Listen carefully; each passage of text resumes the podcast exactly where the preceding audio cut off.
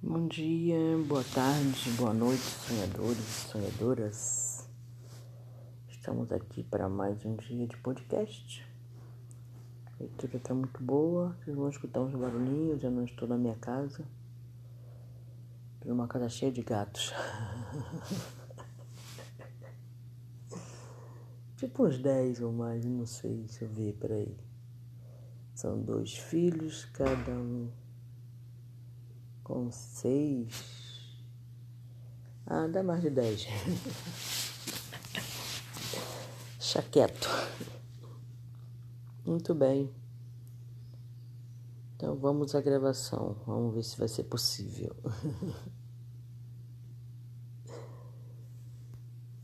Hum.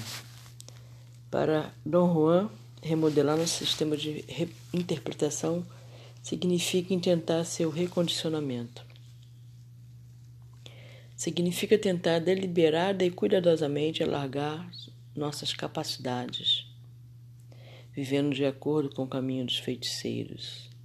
Os sonhadores economizam e acumulam a energia necessária para suspender o julgamento e assim facilitar essa remodelação pretendida ele explicou que se escolhermos o recondicionamento de nossos sistemas de interpretação, a realidade se torna fluida. O âmbito do que se pode ser real é ampliado sem colocar em perigo a integridade da realidade. Sonhar então abre de fato as portas para outros aspectos do que é real. Se escolhermos deixar de lado nosso sistema, o âmbito do que pode ser percebido sem interpretação cresce imensuravelmente. A expansão de nossa percepção é tão gigantesca, gigantesca que ficamos com muito poucas ferramentas para a interpretação sensorial. Resta-nos assim uma sensação de infinita realidade, que é irreal, ou de infinita irrealidade, pode muito bem ser real, mas não é. Eu sei que eu já li esse trechinho, mas eu achei é, importante relê-lo do podcast anterior para me situar mais nesse podcast, tá? Eu achei muito interessante essa parte. Para mim, a única opção aceitável era reconstruir e alargar o meu sistema de interpretação. Sonhando no reino dos seres inorgânicos, eu me via de sonho para sonho, diante da consistência daquele mundo, começando com o isolamento dos batedores. Em seguida, em seguida, ouvindo a voz do emissário atravessando os túneis.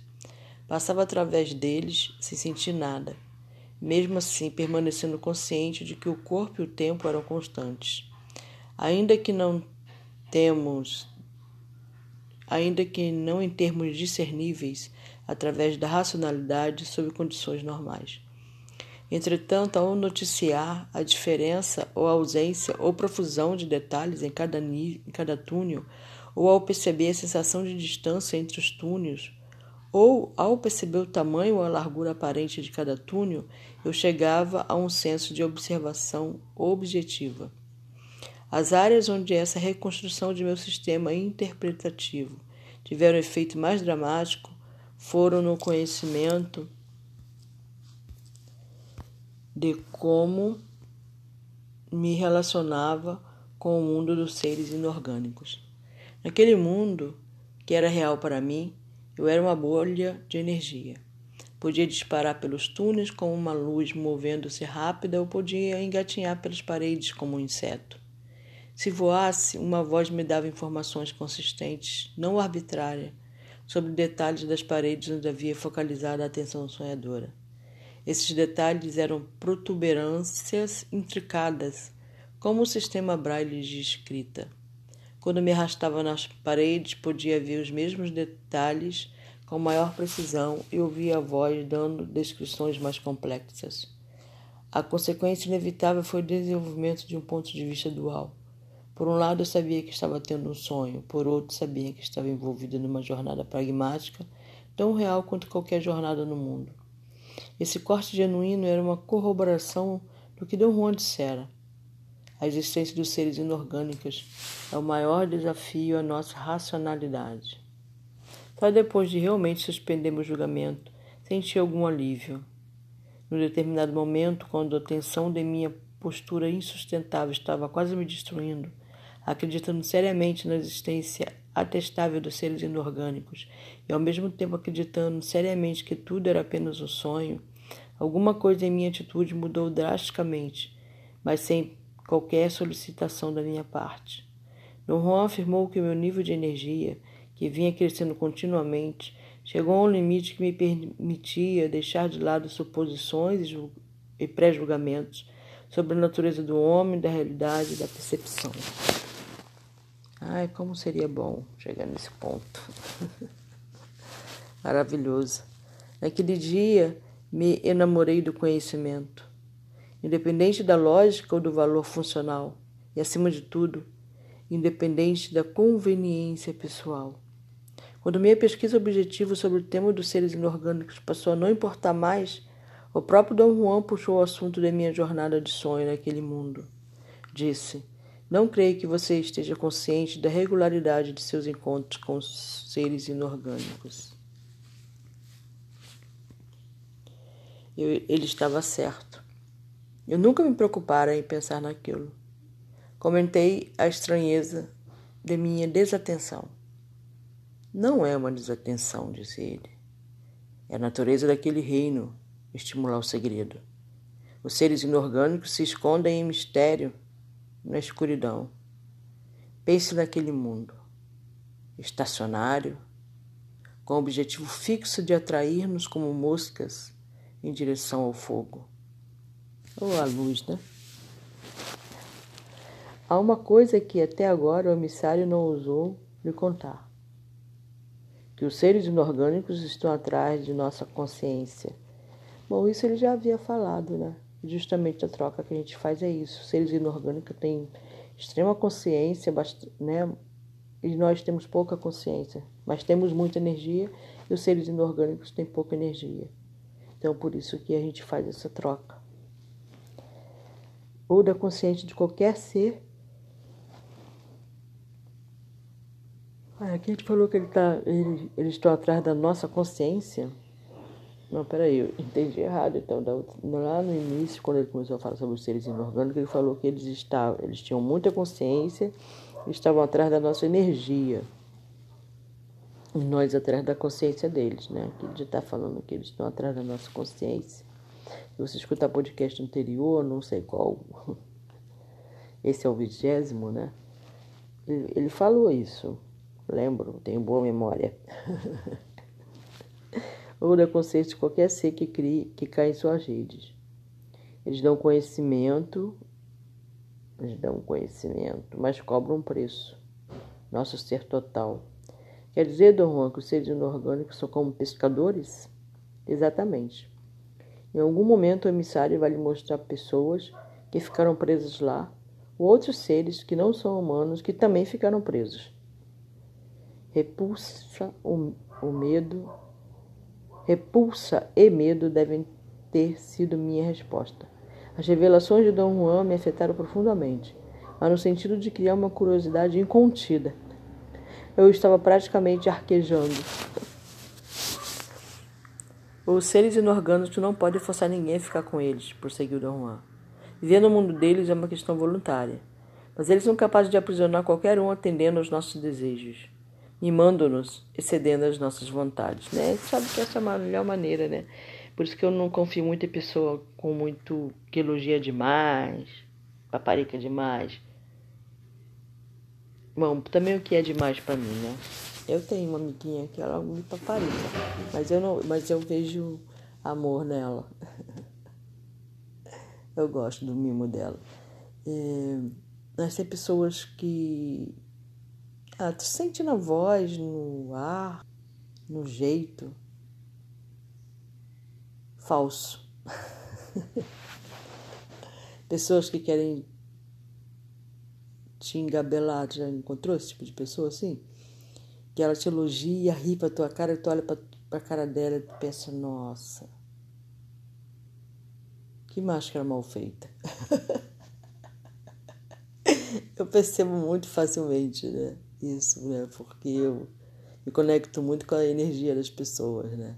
Então, quando você se conecta muito com a energia das pessoas, você vê o que elas não falam, Você ouve o que elas não falam e vê o que elas não mostram. Ou pelo menos elas estão pensando que não estão mostrando, que obviamente que não sou só eu que sinto ou vejo, né?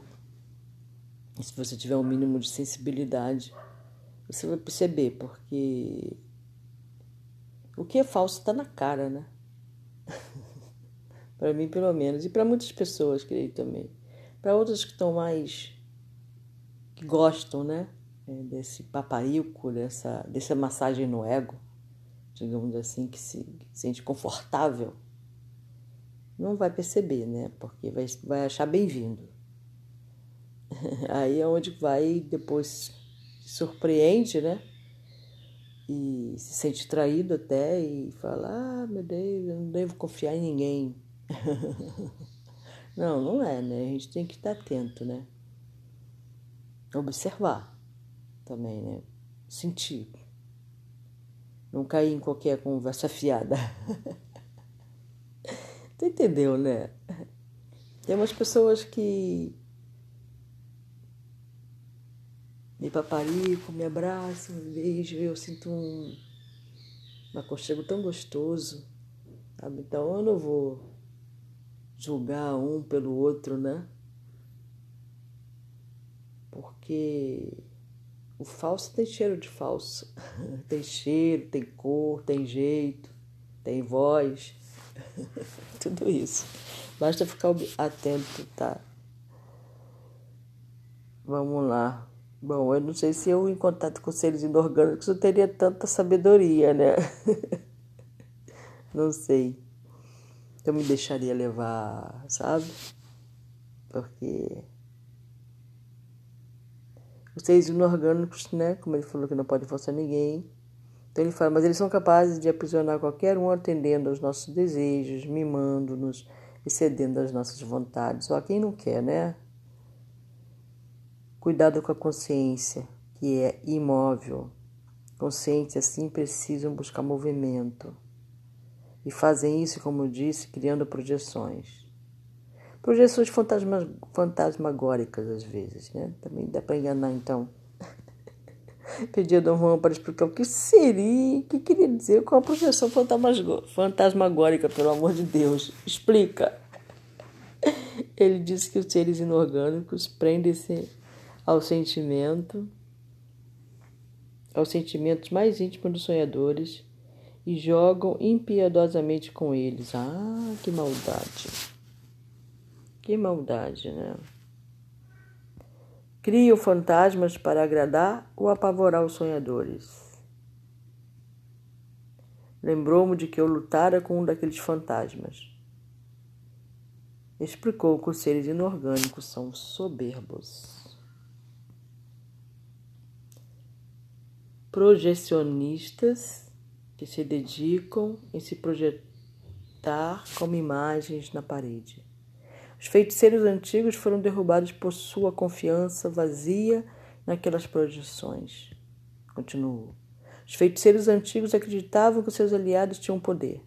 Não percebiam que seus aliados eram energias tênues projetadas através de mundos, como no filme cósmico.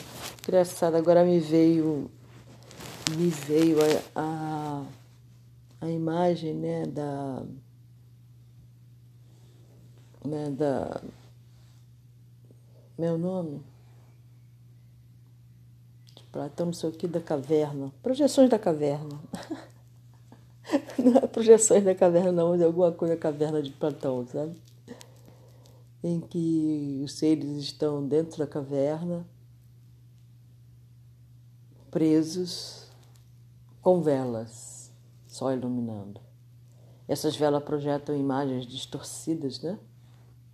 Gigantescas, pequenas, tortas, diagonais. E essa é a única imagem que os seres da caverna têm de quem está do lado de fora. Que passa e aí a vela projeta a imagem daquelas pessoas. Então eles acreditam naquelas imagens aquelas projeções como reais. Bom, vamos lá procurar aí a caverna de Platão e tem mais história. Vamos lá, eu lembro isso.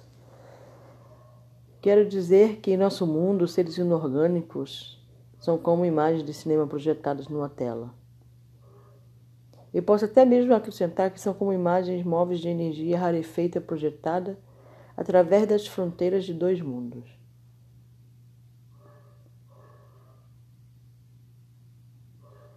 Ah, tá. Eu pulei um pedacinho aqui que ele fala, né, através dos mundos, como no filme. Ele fala assim: os feiticeiros antigos acreditavam que seus aliados podiam tinham poder, não percebiam que seus aliados eram energias tênues projetadas através de mundos, como no filme cósmico. Está se contradizendo, Dom Juan. Você mesmo disse que os seres inorgânicos são reais, agora diz que são apenas imagens. É, lá atrás ele falou isso. Quero dizer que em nosso mundo os seres inorgânicos são como imagens de cinema projetadas numa tela, numa tela, aqui, né? E posso até acrescentar que são como imagens móveis de energia rarefeita projetada através das fronteiras de dois mundos. Mas e quanto aos seres inorgânicos no mundo deles? Também são como imagens móveis? De jeito nenhum. Aquele mundo é tão real quanto o nosso. Os feiticeiros antigos descre descreviam o mundo dos seres inorgânicos como uma bolha de caverna. acabei de falar na caverna de Platão. Eporas flutuando num espaço escuro. Ele descrevia os seres inorgânicos como tubos ocos colados juntos, como as células de nosso corpo. Os feiticeiros antigos chamavam-no de cacho imenso, de labirinto de penumbra. Então todo sonhador vê aquele mundo do mesmo jeito? Então todo sonhador vê aquele mundo do mesmo jeito, certo? Claro. Todo sonhador vê como ele é. Você pensa que é especial? Confessei que alguma coisa naquele mundo me dava o tempo todo a sensação de que eu era especial, né? Aí voltamos ao processo da autoimportância, né? Que Dom Juan falava, fala, que a gente deve minar.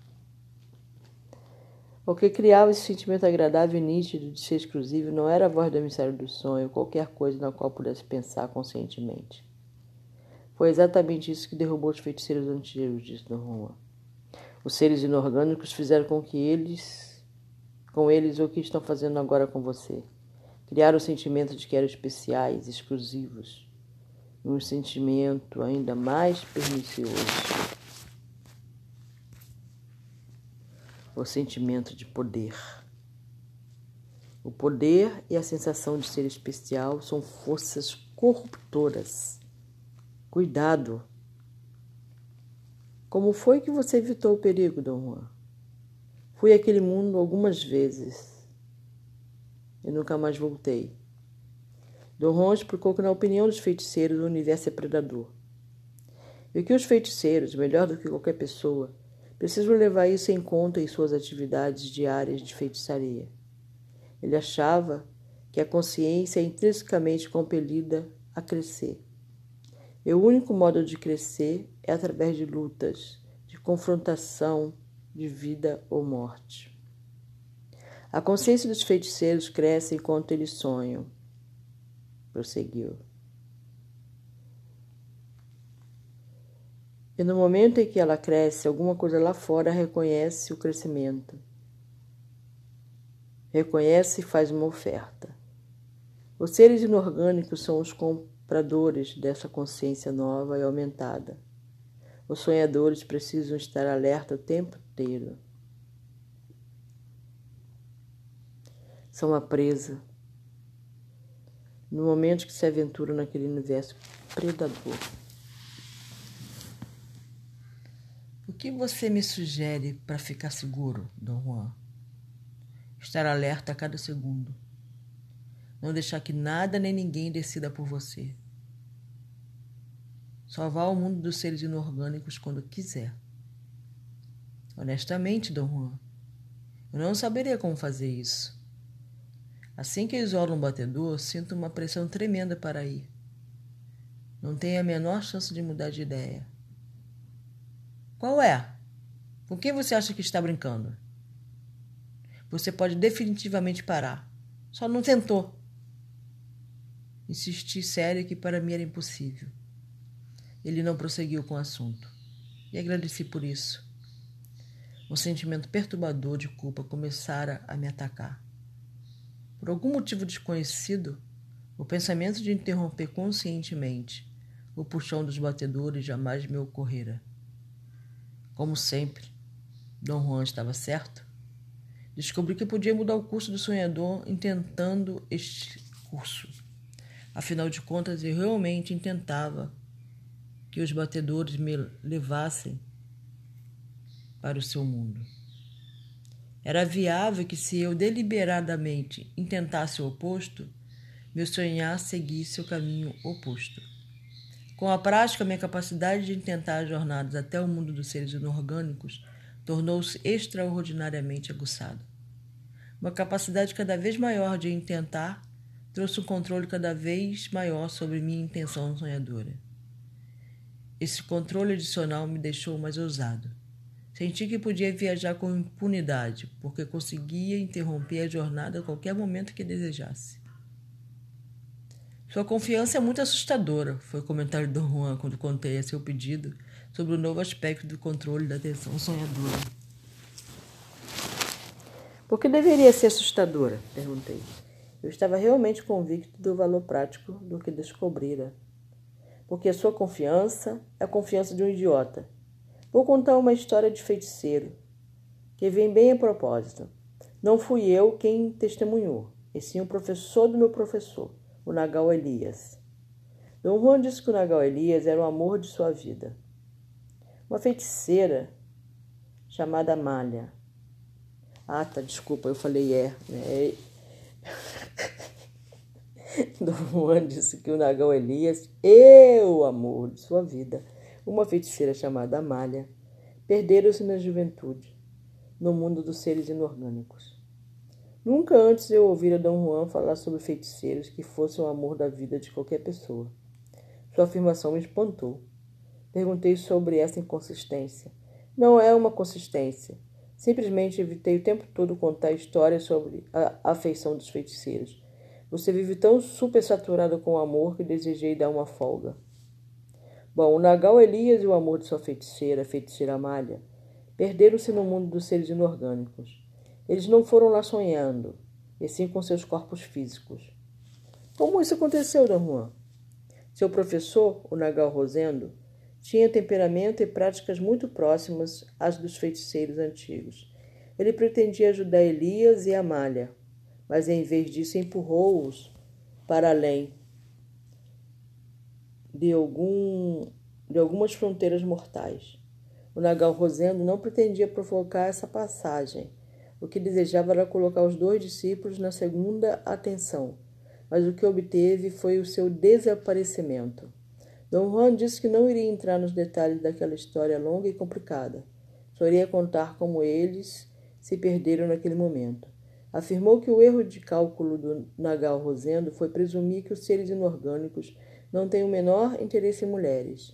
Seu raciocínio era correto e foi guiado pelo conhecimento dos feiticeiros de que o universo é meramente feminino e que, que a masculinidade, sendo o oposto da feminilidade, é bastante escassa e, portanto, desejada.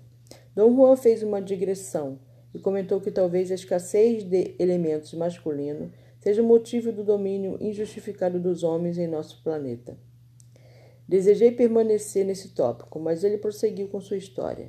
Disse que o plano do Nagal Rosendo era dar instrução a Elias e a Amália exclusivamente na segunda atenção, e para isso seguiu a técnica dos feiticeiros antigos atraiu um batedor durante o sonhar e comandou com ele comandou que ele transportasse seus discípulos para a segunda atenção, deslocando seus pontos de aglutinação para posicionamento adequado. Teoricamente, um batedor poderoso poderia deslocar sem qualquer esforço seus pontos de aglutinação para posicionamento adequado. O que o Nagal Rosendo não levou em consideração foi a velhacaria dos seres inorgânicos. O batedor deslocou o ponto de aglutinação dos discípulos, mas deslocou-os para um posicionamento no qual seria fácil transportá-los fisicamente para o reino dos seres inorgânicos. Isso é possível transportar fisicamente? É possível, ele me assegurou, Nós somos energia mantida numa forma e numa posição específica pela fixação do ponto de aglutinação em um determinado posicionamento. Se esse posicionamento é modificado, a forma e a posição dessa energia irá mudar de acordo. Tudo que os seres inorgânicos precisam fazer é colocar nosso ponto de aglutinação no, posi no posicionamento exato e lá vamos nós, como uma bola, levando sapato, chapéu e tudo. Isso pode acontecer com qualquer um de nós, Dom Juan, com toda certeza, especialmente se a soma total de nossa energia for correta. Obviamente, a soma total das energias combinadas de Elias e Amália era uma coisa que os seres inorgânicos não poderiam desprezar. É absurdo confiar nos seres inorgânicos. Eles têm seu próprio ritmo, que não é humano. Perguntei a Dom Juan o que exatamente o Nagal Rosendo fez para mandar os discípulos até aquele mundo. Sabia que era estupidez perguntar, que ele forçosamente ignoraria a pergunta. Minha surpresa foi genuína quando ele começou a contar. O processo é de uma simplicidade total. Ele fechou os discípulos num espaço muito pequeno, como um armário. Em seguida entrou no sonhar. Chamou um batedor dos seres inorgânicos, verbalizando seu intento, e em seguida verbalizou o intento de oferecer os discípulos ao batedor. O batedor naturalmente aceitou a oferta e levou-os no momento em que eles estavam com a guarda baixa fazendo amor dentro do cubículo. Sacanagem. Quando o Nagal abriu o cubículo, ele não se encontrava mais lá. Ah, meu Deus. Ah, meu Deus. Ah. Dom Juan explicou que doar pessoas aos seres inorgânicos era exatamente o que os feiticeiros antigos costumavam fazer com os discípulos. O Nagal Rosendo não pretendia isso, mas foi levado pela crença absurda de que os seres inorgânicos estavam sob seu controle. As manobras dos feiticeiros são mortais, prosseguiu Dom Juan. Insisto que você seja extraordinariamente consciente. Não se envolva no pensamento de que tem alguma confiança idiota em si própria. Mas o que aconteceu finalmente com o Nagal Elias e Amália? perguntei. O Nagal Rosendo precisou ir fisicamente àquele, àquele mundo procurar por eles. E encontrou? Encontrou, depois de lutas enormes mas não pôde trazê-los totalmente, de modo que os dois jovens permaneceram para sempre semi-prisioneiros daquele reino. Você os conheceu, Dom Juan? Claro, conheci e posso assegurar que eles eram bastante estranhos.